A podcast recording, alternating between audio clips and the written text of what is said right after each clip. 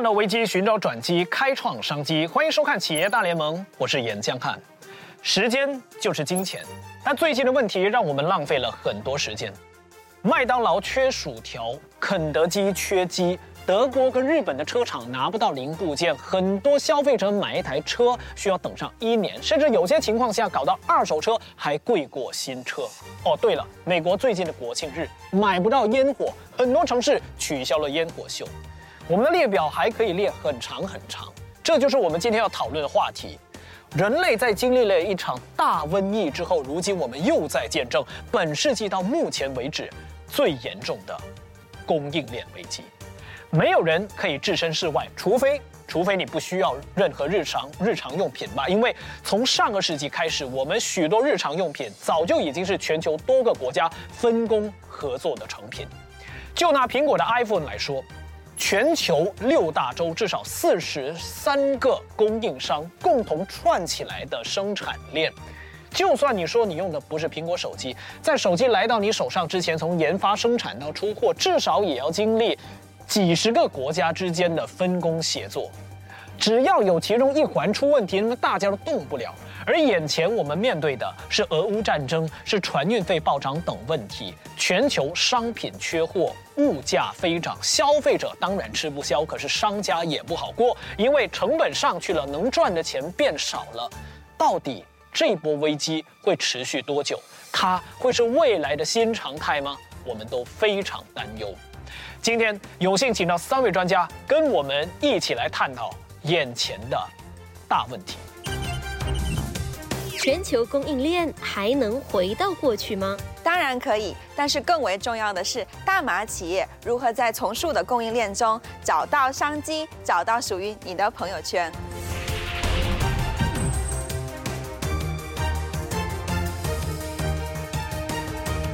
回不去了，整个供应链形式模式已经在改变，企业可以从中找到新商机。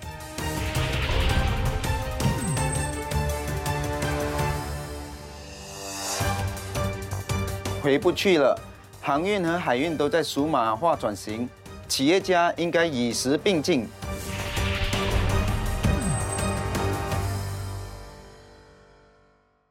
我们欢迎三位嘉宾。全球的供应链危机基本已经延续了两到三年了，我们还有机会回到过去吗？还是这从此改变了整个游戏规则，我们再也回不到过去了。那豆刚刚的立场跟 Eric 是一样的，就是我们不可能回到过去。能不能再申诉一下，不可能回到过去的原因在哪里？我们讲制造业就好，制造业整个的供应链，包括它的零配件，好，过去跟现在的供应的。方法都不一样了，好，因为经过这次的疫情啊，还有这次的这个战争，哦，影响到整个的生产的供应链，还有包括的物流的供应也是一样。好，那都能不能实际说一下，你看到的不一样，从此改变再也回不去的实际的操作方法是怎样？实际的操作就比方说，我们我们生产一个产品，哦，就我们里面可能有五十呃五十个配件，这个五十个配件它来自世界各地方，过去主要的供应。还是从中国来的。那现在，因为这整个疫情的变化，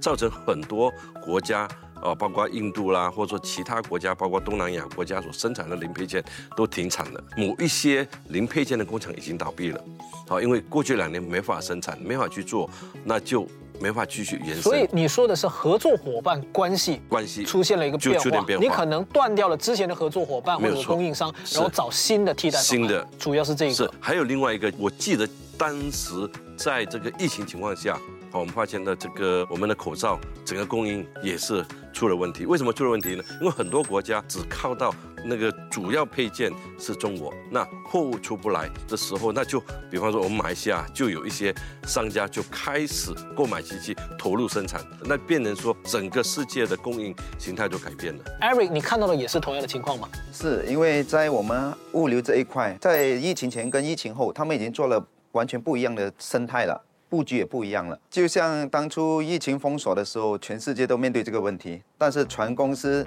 就是说，哎，大家都没货出了，量少了，我超运作这个船的话，我就会亏。亏损了，所以他们都把船全部停泊在公海，就是减少它的运运营成本。过后，当呃市场开始有呃开放了，但是东南亚的呃国家还是受这个疫情影响蛮严重的，所以他看到哎欧美就很大需求呃这个供应啊，从我们东南亚国家过去的，所以这条路航线就非常很有利润可观，所以他们就开始哎我们就专走这一条线，但是在这一条航线以往的那个船运费都是在三千多四千块美金，但是在疫情之中。间接一直过增长的是倍增数的，可能五倍、十倍这样子，所以船运公司就看到，哎，这是很可观的利润，所以就开始他们就主攻这一这一方面的这个船运，所以就造坚决那个船期也少了，因为以往可能就说有七八家船公司一起每个星期都有周期在周转，但是现在我不走你不走，只有他走的话，只有他的仓位就可以操纵那个价钱。提高了。Eric 看到的是那个船运主要航线的改变，然后仓影响到仓位，影响到有人可以操控这个航运的价格。对啊，主要是这方面回不去了。嗯，肖博士认为是我们有可能回到过去的。对的，呃，我想可能刚刚打豆提到，就是说我们可能，比如说我们要生产这个口罩，的确是的，有一些供应链的某一些环节，可能是受到疫情间这个口罩的这个高盈利啊、高暴利的这个趋势，我可以去做一个瞬间的转变，但并不是每一个行业我都可以做到我自己生产，或者是就近去寻找一个供应链的一个代替的，这就是我们所说的这个叫做比较优势。每一个国家它之所以某在供应链的某一个环节上它强，有。很多很呃多的原因，技术优势、人才优势，整个链条上每一个环节的优势都已经客观存在了，所以这也是为什么国际贸易会存在的一个缘由。所以我才说，想要供应链发生一个整体大格局上的改变是不太可能的。那现在随着供应链或者是说需求水平回到这个疫情前的一个相对理性的一个状态，可能我们的供应链也是有很大可能会回到原来的一个水平的。但是可能我们这个供应链的布局就会。会发生一些转变，我们叫做重塑。可能你的朋友圈会从全球朋友圈变成区域朋友圈。以后大家需要供应链的某一个环节的时候，就不需要去求远了，可能求近就可以获得。我们就从两三年前疫情开始，一直持续到现在的这一波供应链危机，其实它还会持续多久？这个应该是呃，不是持续下去，因为这个已经不是危机了，已经是。商机已经是转机了，所以大家啊，尤其做企业的，应该抓住这个这个时机，哦，去了解哦整个世界企业的布局怎么走，商机在哪里，对我们有哪一个点是我们可以马上切入的。这是最重要的。明白。我们在可预见的将来，这一波船运费的上涨啊，各方面，刚刚我们所形容的现象，还会继续吗？按目前的趋势来看，已经有减缓的那个趋势了。就是在前前三三四个月左右，就是船运费已经开始下降了。就是因为市场上的需求、仓位啊这些之类的，都已经开始有下降的趋势。嗯，在这个疫情过后，不止单单海运，现在陆运。Cross border 这个行业也发展的相当的成熟了，所以这个是另一个呃出路了。我们所说的有一个商机。说到这儿，我们来看一看一个图表好不好？就是关于那个船运费的那个变化的那个那个走向。呃，我们如果从二零二零年疫情初期，你会看到呢，其实那个时候受到疫情的影响，然后它曾经有一轮走低，然后呢就一路向上，然后。就开始出现了，你发现是翻倍上涨的情况。但是 Eric，就你的理解，有没有更高的？还是说，我嗯，就在不同的区域对不同的？其实这这就要取决于它的航线。就像如果我们在东盟国家的这个贸易，航运费起最高可以到三倍左右，有些只是稍微微涨。但是如果你说欧美市场，因为它是呃船运费飙涨的因素很多种，就如美国码头那个柜子全部卡在那边没清关。他的那个船运公司是按照我走一一一趟的船运大概多久时间？平常是大概走一个航线了，大概周转四十五天左右。好，但是因为疫情关系，所有柜子卡在美国，最少要六十到八十天左右才能提回它的空箱子。哎，我柜子平常六十天左右我就可以走一趟，现在我要一百二十天周转期，所以他就把他的船运费三倍增式的提高。但是像欧美、美国的航线，在最高峰的时候是其实是按照平常的市场价，增高了十倍左右。现在的情况应该减缓了有一半吗？呃，有至少一半。肖博士，你你你觉得就是这一轮，包括船期拉长，啊等等这个现象啊，到了现在说减低了一半，就是还有一半，嗯，对全球整体供应链造成的这个巨大的影响，在你看来，它最深层的一个后果会是什么？我我觉得，呃，我们可能在谈后果之前，我们先要回去倒去，或者回去想一想，造成这个供应链压力的原因是什么？当然，船运只是其中一个环节。那有这个供应链压力，一定是我们的需求激增的比较快。大家可以看到，在疫情期间，很多国家政府在积极的印钱、直升机撒钱，或者是说在不停的提供大额的这个援助。那这样子，大家的消费的积极的欲望就会比较高。那可能无形中就给到了我们这些制造厂商一些相对比较大的。生产的压力，那另外大家也知道，因为通膨的压力也好，包括说疫情期间减产啦、停产的这些各种外界因素也好，可能就给它的供应的速度也远远达不到它疫情前的那个水平了。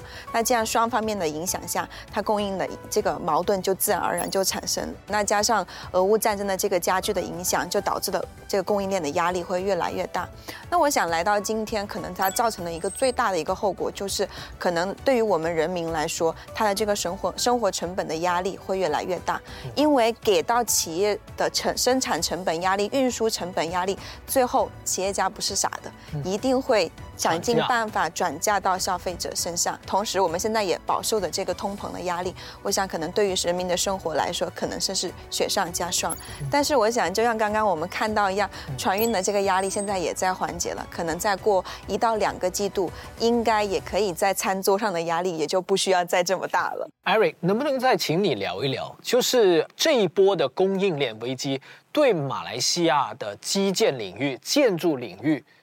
影响有多大？就按我我我公司呃服务这的客户的呃案例来说了，因为在疫情发生的时候，就是整个供应链都断了，然后他们的原材料，他们也没预算说，哎。突然间有这疫情的冲击，他们也没那个供应在国内有呃存货。你说钢铁业，呃这个洋灰啊之类，马来西亚都很多靠进口的。所以我本身接触的这客客人都是呃建筑这一行业的钢铁，他们都说，哎，成本已经增长了大概三十八千左右，从疫情前跟疫情后。但是在最近就是呃有看到的趋势开始减软了，因为他们就说市场。我在开发工程下去，亏损越大，而且呃，这个人力资源也不足，这就是他们面对的挑战。而我们物流这一块，就是看到整个建筑行业其实还在呃在创伤中，在找出路，还没复完成疫情前的那个规模。马来西亚买房的人可以预期，接下来可能就有推出新的楼盘，可能那个价钱。都再也回不去了，会会有这样的一个情况。而且也要注意一点，就是它的规格可能就已经跟之前的缩小缩小了。这个行业确实是，呃，在这段时间真的是冲击非常大。我记得，呃，在疫情期间，钢铁的那个涨幅非常的吓人哦，价格每天一直往上涨，每天而且还拿不到供应啊，这个这个这个情况是呃非常的危险，因为他们很担心说万一。哦，价格飙涨，他们成本哦，这个当初已经签约了，一定要交屋。但你要交屋，你一定要按照你原来的成本啊去计算。如果说你一涨上去，它就是赔钱。那赔钱不能做的话，它最终是交不出屋来的。啊，因为刚刚我们有聊开，有聊到供应链呃危机背后的原因，就有人说美国是这一次供应链危机的，有人说是始作俑者，有人说他拿石头砸自己的脚，有人说中美贸易战开始的时候就已经。为这一波供应链危机埋下了伏笔，Eric，你是认同这一点？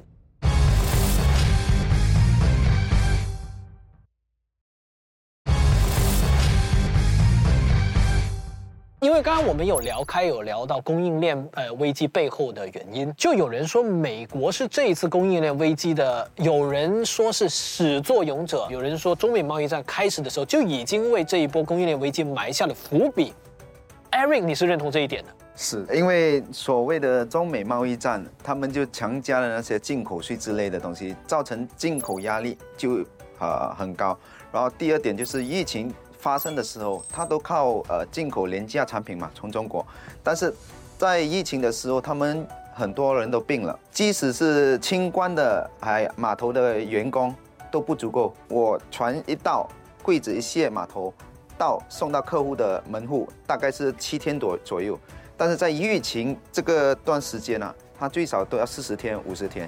而且不一定清得了关。清了关，没人没卡车司机帮你送柜，所以当船公司面对这个问题的时候，他们几乎是说，我只接受到 New York 或者是 L A 这几这两个大码头，其他内部的那些城市我都不去，不收单子，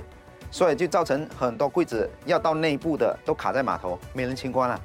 所以这个问题一造就了，就是整个市场，哎，柜子全部都像美国这一个 trade lane 被卡卡死了，整个世界都没柜子用了，全部有去无回，所以就造成整个箱子的需求啊，就一下子飙升的很高。所以当时中国也制造不出那个呃柜新的柜子来供应市场，所以这就造就整个疫情的这个物流的关系。我们是非常同意了，就是欧美造成这个这一个这一波动的那个暴暴涨的那个船运费。你可以讲大国博弈上的一些考量，或者政客的一些考量，对推导的一些政策，对可能在他们的预期，可能不在他们的预期之中，推导出了这么样的一个恶果，对然后是全世界一起买单。肖博士有话要说。呃，我个人觉得，可能刚刚江汉用到一个词叫做“恶果”，我觉得这个可能对于大马市场来说未必就是一个恶果。我们可以看到，这个因为我与中美的这个贸易战，很多一些，特别是中国的一些企业，开始在把它的这个制造链、产生产链，然后基地转移到马来西亚，或者是说越南和一些其他的一些东盟国家上来。我觉得从这个角度来看，马来西亚是在受益的，它会享有更多的本地的区域化的这个供应的一个来源。所以我觉得从这点来说，未必就是完全一个恶果。提到这一点呢，我们要看看接下来这个视频，在全球供应链这个大体系当中，马来西亚这一环，我我们国家到底在这一个供应链体系当中扮演一个怎样的角色？我们的危机和我们的商机到底在哪里？看完接下来的视频，我们继续聊。大马工厂让全球汽车业掉链子。一家在柔佛的工厂爆发疫情停产，怎么会让全球主要汽车制造商大伤脑筋呢？很多人都不知道，东南亚在最近十年已经成为全球科技供应链的重要角色，其中马来西亚更承担起汽车到数码产品电子元件的生产重任。去年八月，中国 Bosch 副总裁在社交媒体公布，柔佛麻坡一家芯片封装厂爆发疫情，影响了中国车厂的出货，包括了中国 Tesla 和蔚来汽车。大马过去两年落实了三轮的 MCO，影响了国内半导体相关产业的生产力，让依赖晶片的全球许多汽车厂商大皱眉头。日产、福特、通用汽车也不得不减产。在半导体供应链后端的封装和测试的市场中，东南亚占了全球约百分之二十七的市场，而大马就顶下了半片天，在全球占比高达百分之十三，也是全球第七大半导体出口中心。大马早已跻身为半导体供应链的重要玩家。虽然目前全球大部分国家已经全面复工，但是全球晶片短缺的问题恐怕要到二零二三年才能解决。在全球大闹晶片荒的情况下，我国的价值更为凸显。但从长远来看，马来西亚在全球供应链重组过程中会受到影响吗？我先问肖博士，呃，因为从那个影片我们会反思到反全球化这个概念，这个反全球化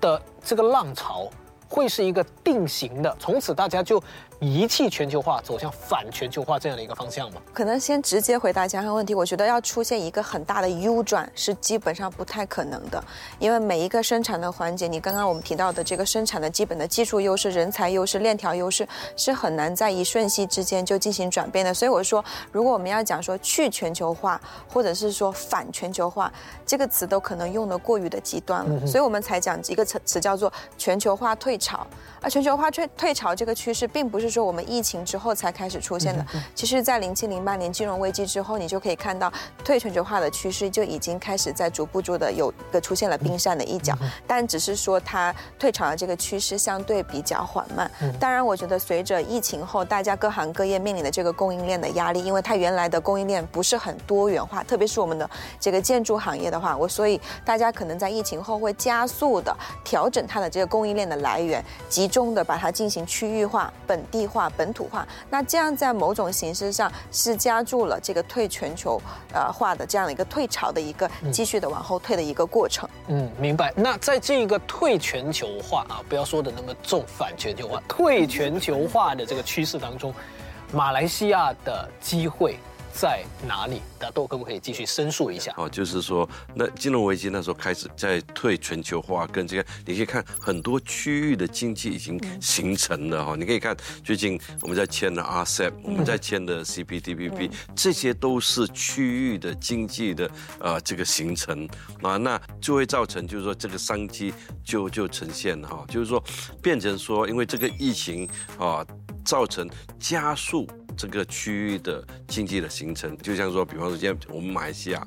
就有很大的商机，因为我们也在 CPTPP 里面，我们也在 RCEP，我们也是东盟的这个成员国，那这些都是马来西亚中小企业的商机，因为很多哦，你可以看到啊，就是国际的有些欧美的这个厂家都移到。这个区域来生产啊，包括中国也是一样。有一个问题就是，马来西亚的人力资源主要的优势在哪里？你要说便宜，我们肯定不会是最便宜的那个。你要讲多元化，哎，或者商品的多样化，我们可能也就跟其他国家相比，我们也不是很有优势。我想马来西亚的很多优势哈，我相信我们的优势比其他国家来的多。比方说，我们有多元种族的人民，我们的语言能力非常强。啊，为什么半导体当初可以在马来西亚啊落地生根，而且是一个呃出口国占的比例这么高啊？毕竟其实马来西亚有很多人才，只是说我们这边的啊过去一直没有去人才的规划啊，包括啊人力资源的这个生产力的规划，而且马来西亚的地理位置也是区域的啊。中心点啊，这些都是我们的优势，而且马来西亚是一个呃非常友好、中立的一个国家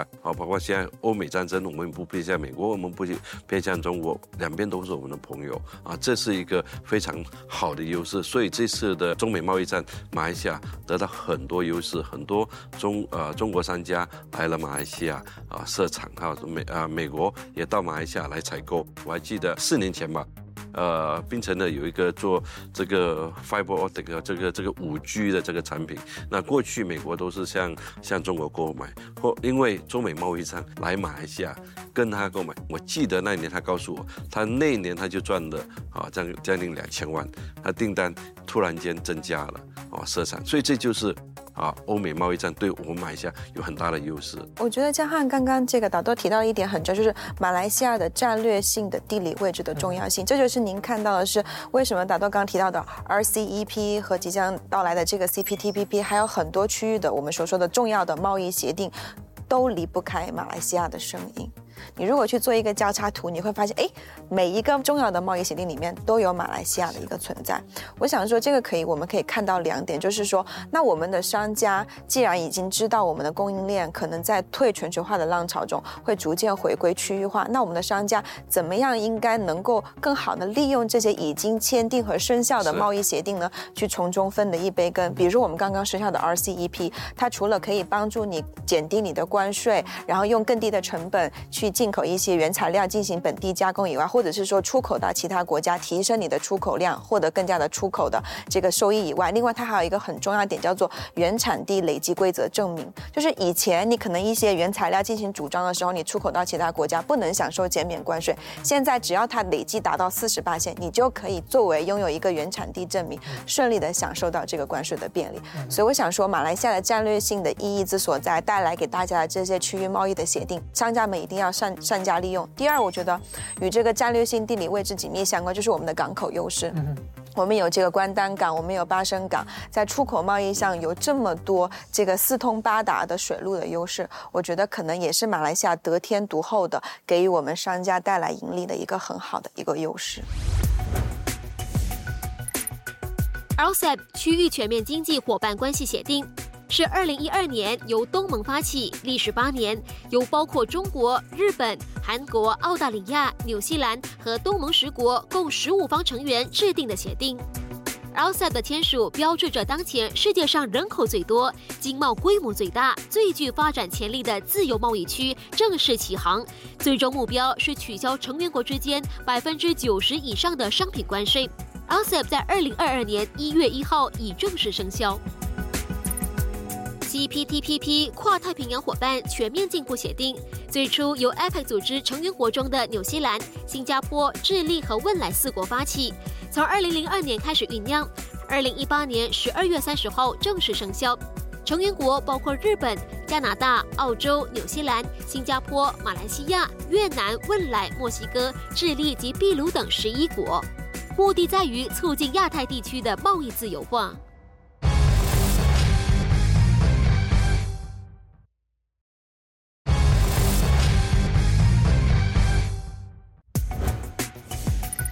反全球化意味着全球经济互动变少，区域经济崛起，本地化解决方案和边境控制取代了全球机构、条约和自由流动。全球化退潮即全球经济通过贸易、金融和其他流动继续融合，但速度明显放慢。提到优势，当然我要问一下 Eric，刚刚我们有提到港口方面的优势，能不能从你经营的这个领域的角度啊，比较深入去去讲一下？马来西亚在这个全球供应链重塑的过程当中，我们还应该把握怎样的机会？我们非常庆幸了，就是无天灾，然后呃地理方面都是特别特优的，然后最主要其实码头效率应该要提高，然后这这一方面我是说，马来西亚政府应该多加点力度，尤其是在清关手续啊那个审批的那些制度上加以改革。因为要不然就是官僚作风很盛行，清关就从疫情前到疫情后到目前为止，这个效率还提升不了，这个应该是要加以改善。因为你对比在新加坡的流程跟马来西亚流程，新加坡两个小时就可以清关拿提柜子，马来西亚最少要两天，没有两天你根本提不了柜子。如果一有官僚作风啊，就是说质疑啊，或者是那个流程。卡一卡，最少拉多你两三天，就把你物流的成本增加了。这这就这造成了这些中小型企业，他们成本，如果我三天提不了柜，我就要缴码头费用，缴那个呃仓租的费用，这些都是间接提升了呃运作一个生意的那个成本。如果这一方面能提升的话，效率提高，我相信马来西亚的物流这一行业会比泰国比新加坡更强。我非常认同，我觉得这个呃这个。如何提高我们港口或者是物流运转的这个效率和速度？我觉得数码化当然是一个非常啊必不可少的一个环节。其实这个东西我们把它想象的简单一点，其实现在很多亚洲国家，就我们已经做到了智慧停车。大家就会发现，我去一个 shopping mall，或者是我出去要打包一个杂饭，我发现停车位很难找。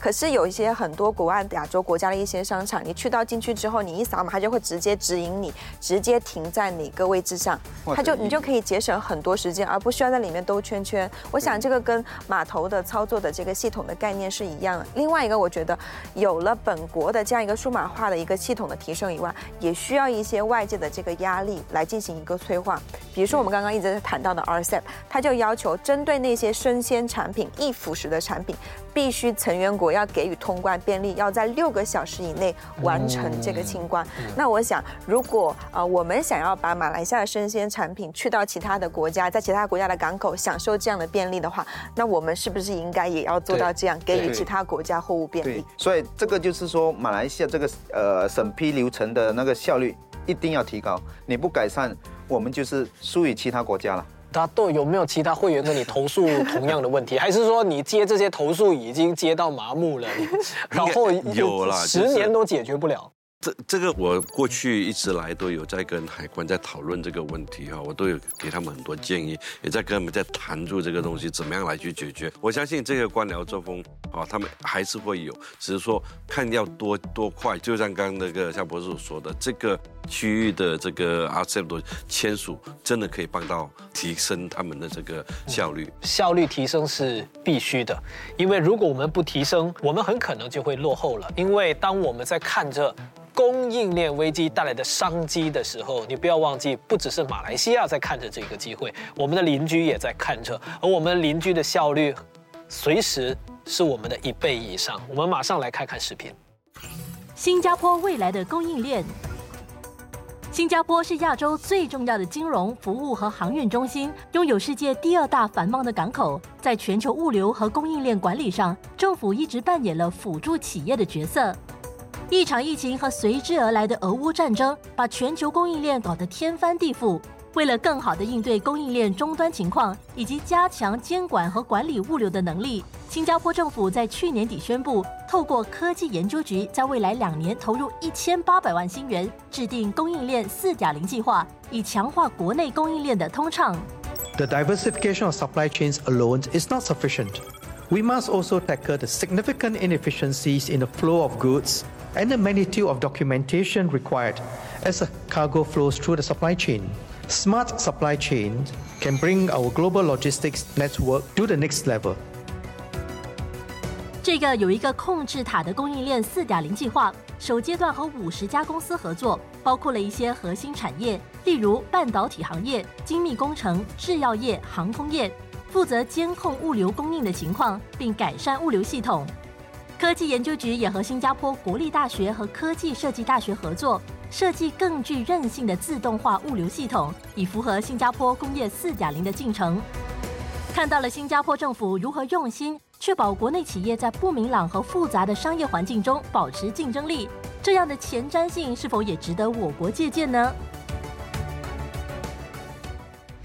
全球供应链危机也带来了机会。刚刚我们聊到说马来西亚如何把握这个机会，但我们已经看到我们的邻国新加坡，他们已经在启动供应链四点零，把物联网、机器人、大数据各种我们现在很夯的这些元素全部结合起来。那马来西亚如果要做到，不要说百分之百，做到至少一半，新加坡现在要做的事情，如果 Eric 交给你，你会从哪里着手去？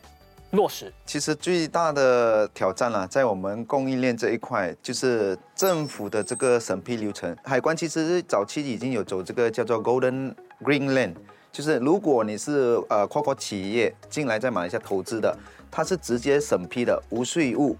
不用缴税，不用审批的，直接你承包了，直接可以拿卡车的。但这个制度上还有一点缺陷，就是因为有人为的参与，而有滥权的参与这种因素，而拖延到整个供应链的那个效率。但是如果在码头，他们能把这个繁文的人为的参与度减少了，全走自动化、系统化的话，我们的效率一提高，我们相信马来西亚可以跟新加坡对比的，就是提高。所以，Eric，你的建议是，我们也做一个这样的 Green Lane，对，而且要减少人为的干扰。让系统让自动化来取代人为的干扰。对，大家都。我想最重要的就是还是还是那个码头清关的，就是你一定要一定要导入这个机械啊，人工智能化的去做，你才能够走上自动化。为什么呢？因为你看。你很多柜子，你说即使说今天你要检验柜，你根本不需要检验柜，卡车一开过去，扫描过去，里面装什么东西，你都会看得一清二楚。我们这个设备都有，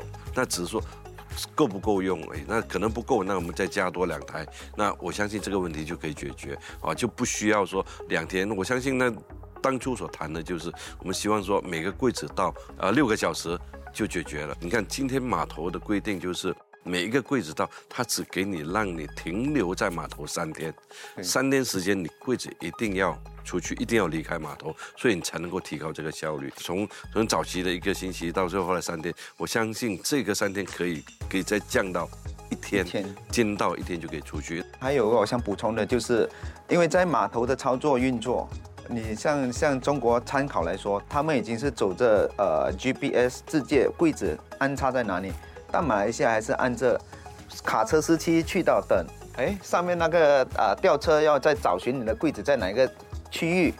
用人力来去找寻那个柜子，所以一般很多资源时间浪费都是在这这这一环节上。所以如果码头的基建这些如果能系统化走数码化，真的能改善很多。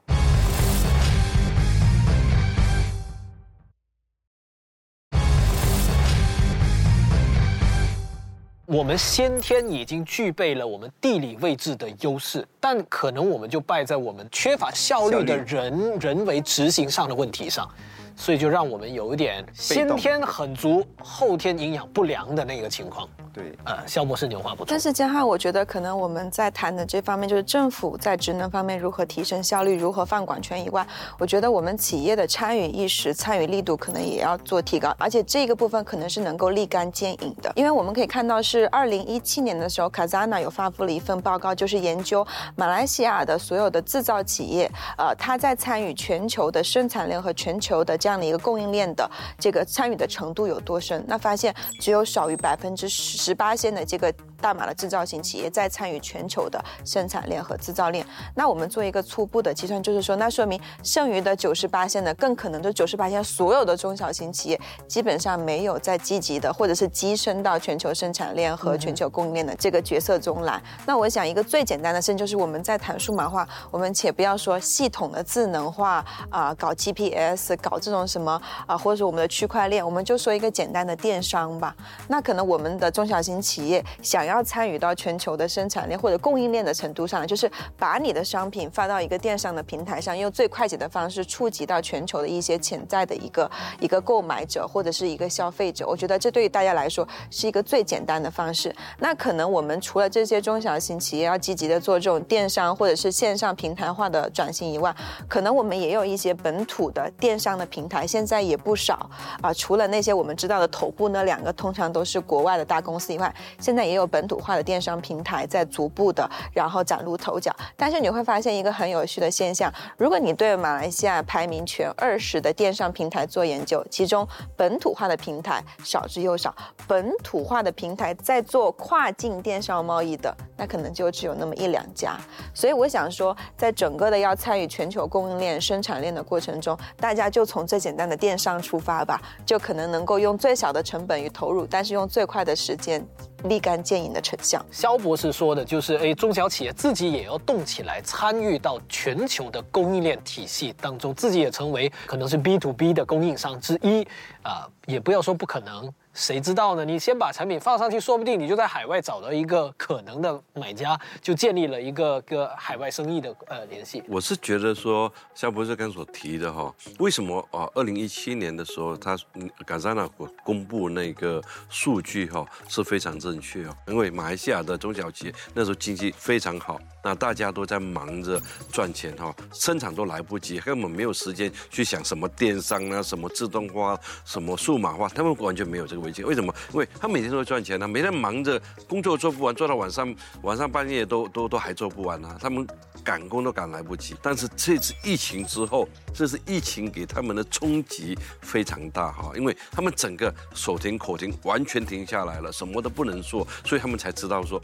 问题来了。OK，我们过去都是靠的就是啊工作劳力去赚钱，可是没有准备好电商，哎，有好的工具，尤其数码化这一块，所以在这段时间内，我反而还看看到的就是说，当第一次 MCO 的时候，中小企业还是没有那种危机感，可是。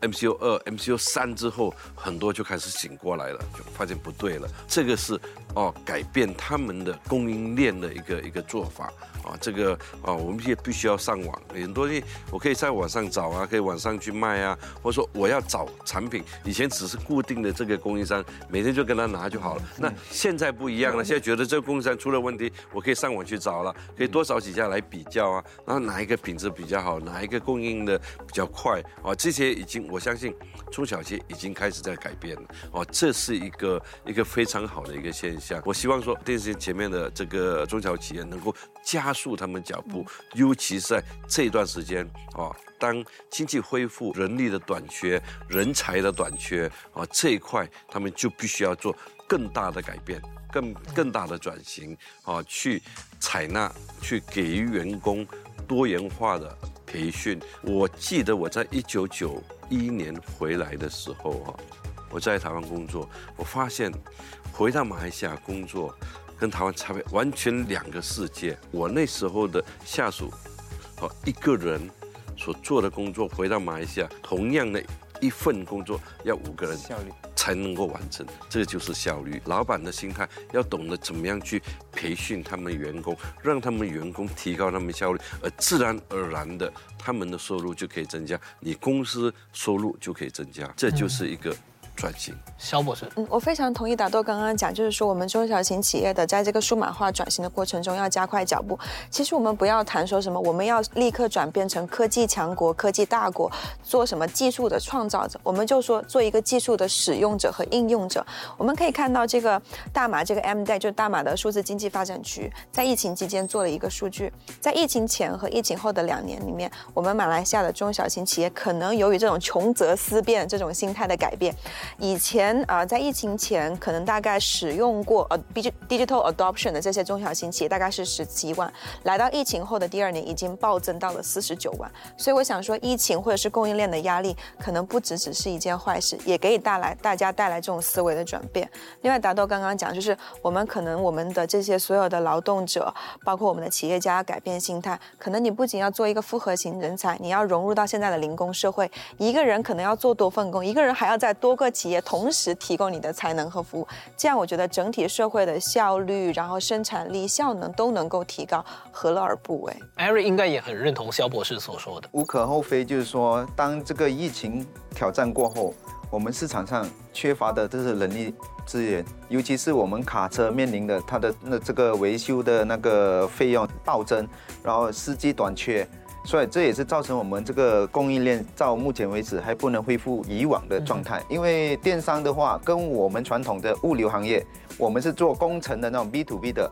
又有一点落差，就是它可能在电商那一方面数码化，员工可以减少，数字化全部是走网上订单啊。但是我们这个传统行业，柜子啊、仓库啊，你毕竟还是要人啊，对呀、你毕竟还是要人，对呀所以是本本地就说你最新工资千五块马币，放了两千块招不到人，做仓库的工就是我们所谓 general worker。没关系，你就提到三千，你看一下有没有人来。对呀、你工资提的那么高，但是市场的那个定价都没提升的话，我们根本入不敷出啊，所以没人会做亏本生意啊，所以这个就是造就了所有的服务性质的价钱慢慢慢慢飙升了。这样的一个恶果了，也是造成，所以就造成我们物流也是面对很大的挑战。这个时候我们要做一个小小的总结了。我们发现到，呃，后疫情时代，全球供应链受到很大的一个冲击。在这样的环境之下，我相信有很多老板可能自己也感觉到，他不止卖货要跟同行竞争，他现在连拿货都要跟同行竞争了。而且在我们聊天过程中，大概可以感受到，在可预见的未来两到三年，这个供应链方面的干扰呢不会完全消失，大家必须自求多福。那外在的环境我们是改变不了了，我们只能从内部下手，我们看看能不能优化内部的供应链，或者跑数码化、数字化。或者是呃，我们提高自己的这个公司的生产效率，唯有从这方面下手，我们才有可能缓冲掉、抵御掉外部造成的成本上升的这一方面的压力。当然，过程并不简单，但我们一定要自强不息。祝各位老板一切顺利！企业大联盟下个星期同一时间，我们再跟大家一起启动战略。薪水与福利一直都是资方与劳方、雇主与雇员之间的拉锯战。我们要拿进的外劳全部是以千五块底薪来算的。现在的旧人千五块，他能够接受吗？所以骨牌效应就来了，就是整排一直起着上去。我们一直饱受这个通膨的压力，薪资还不涨，那底层的人民怎么办呢？不是讲我有这个最低薪金，马来西亚就是 high nation income，哎，不可能的，我讲。